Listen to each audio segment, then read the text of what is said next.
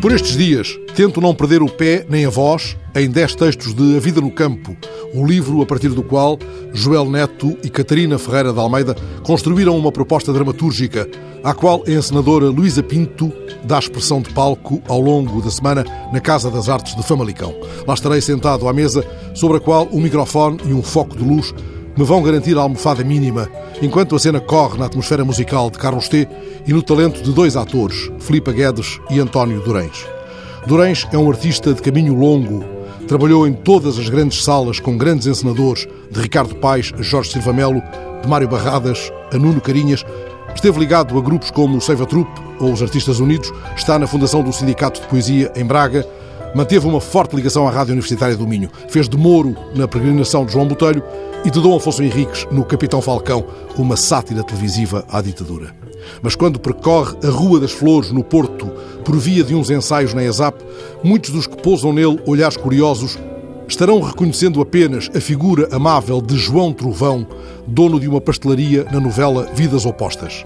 João Trovão guarda muito bem guardado o segredo da ribombinha, um doce que já vem do tempo dos avós. Preserva o segredo com tanto afinco que teme até esquecer-se dele. A cabeça de Trovão já não é o que era, ainda mais agora perdida no novelo amoroso que deu em casamento com Leonor. Sei isto de ouvir contar, pois não quero chegar senão a uma história de hora de ponta em Miragaia.